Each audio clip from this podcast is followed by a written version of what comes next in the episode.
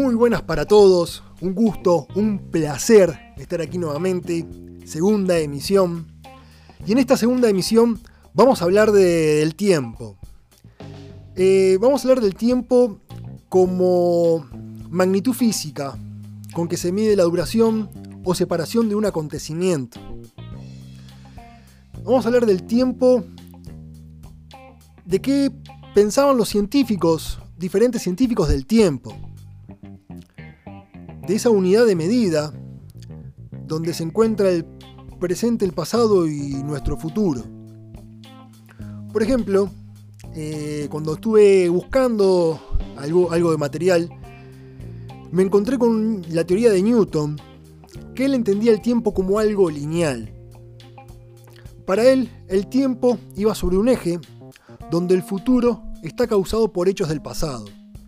Algo bastante sencillo de entender, eh, muy fácil explicado por Newton, que bueno, nosotros conocemos lo que estamos haciendo en este momento eh, presente, sabemos el camino que hemos recorrido, que vendría a ser nuestro pasado, y bueno, tal vez las acciones que generamos en ese pasado es lo que determina nuestro futuro. Él habla de un tiempo lineal, que se acerca un poquito más a esa idea o esa percepción que tenemos nosotros del tiempo. Después, bueno, eh, revisando, me encontré con Albert Einstein, Alberto, el querido amigo Alberto, que Alberto habla sobre, bueno, él tiene la teoría de la relatividad. Y él habla donde cada uno de nosotros tiene una propia percepción del tiempo. Esa me gusta también. Porque me, me puso a pensar de que, bueno, dependiendo de la actividad que estemos haciendo, también a veces sentimos cómo transcurre ese tiempo. Eh, no es lo mismo estar apurado por llegar a una cita o una entrevista de trabajo, faltan cinco minutos por llegar y quedas trancado en el tránsito, por ejemplo, o cuando estás en una charla muy interesante y, el tiempo vuela. Uno tuvo la sensación de que pasaron dos horas y en cinco minutos, que volaron. O cuando, bueno, me pasa a mí a veces, cuando miro algún partido entretenido, eh, ese primer tiempo se pasó volando. O, bueno, eh, en el básquetbol, por ejemplo, el tiempo siempre pasa un poco más lento. Sobre todo el final, si es un final bastante parejo.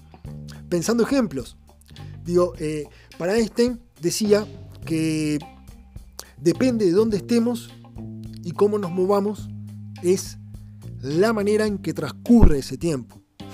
Que eso puede ser también dentro del planeta Tierra o también yendo un poquito más amplio, porque es eh, ir al universo. Una cosa es estar en el espacio y otra cosa es estar en nuestro planeta. Se ha demostrado que el reloj de los astronautas, cuando están en, órbita, transcurre más lento. Y de aquí viene lo que es, eh, habla Einstein de la paradoja del gemelo. ¿Qué es la paradoja del gemelo? Él dice, si tomamos un par de gemelos, a uno lo dejamos en el planeta Tierra y otro lo mandamos al espacio a viajar a la velocidad de la luz, a una estrella bien lejana, o sea que el, viaje eh, demore eh, mucho tiempo, no sé cuánto, mucho. Ese gemelo que viaja al espacio, cuando vuelve, para él prácticamente el tiempo no ha transcurrido. Porque al moverse a la velocidad de la luz, el el reloj, su reloj biológico, va a ir más lento. En cambio, el hermano, al estar en el planeta Tierra, su reloj va a ir más rápido. Y va a envejecer mucho más que el gemelo que viajó al espacio. Es una teoría re loca que me encanta, la explica muy bien Carl Sagan en la serie Cosmos, la recomiendo, muy buena serie. Cuando Einstein habla de los viajes de, de la teoría del gemelo, de la paradoja del gemelo más bien, también deja una puerta abierta para lo que es los viajes en el tiempo. Porque, ¿cómo puede ser que uno esté más viejo y el otro más joven? Eh, por lo menos para el hermano que viajó, para él fue un viaje en el tiempo. Y aquí vamos hablando de, viajes en el tiempo, que estuve buscando un poquito, encontré a Stephen Hopkins. Bueno, para Hopkins eh, no es posible viajar en el tiempo. No hay, porque no hay turistas en el tiempo, dice. No hay gente que haya venido de un futuro a nuestro presente, que sería el pasado del viajero. Y si en todo caso una persona lograra viajar al pasado, él cree que viajarían a una copia de ese pasado.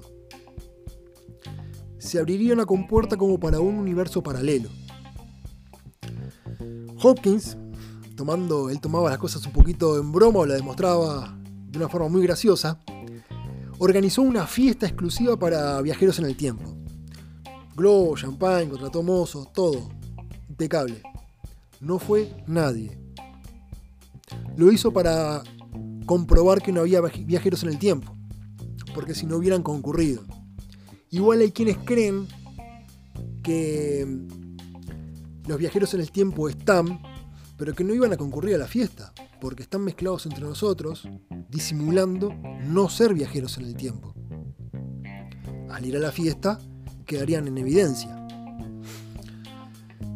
Eh, pero dijo, bueno, lo que dijo Hopkins después de, irse, sin, con, cero visitas, dijo que tal vez en un futuro algún viajero del tiempo se entera de esa fiesta y usará la, la máquina del tiempo para participar. Eso es lo que esperaba Hopkins. Eh, tal vez en algún futuro tenga alguna visita y pueda brindar con ese viajero. También hay diferentes creencias eh, o filosofías eh, de las cuales destaqué el presentismo, que donde en el presentismo mm, ellos creen que el presente, ellos creen en el presente, el futuro y el pasado son irreales. Lo único que, que es concreto es el presente.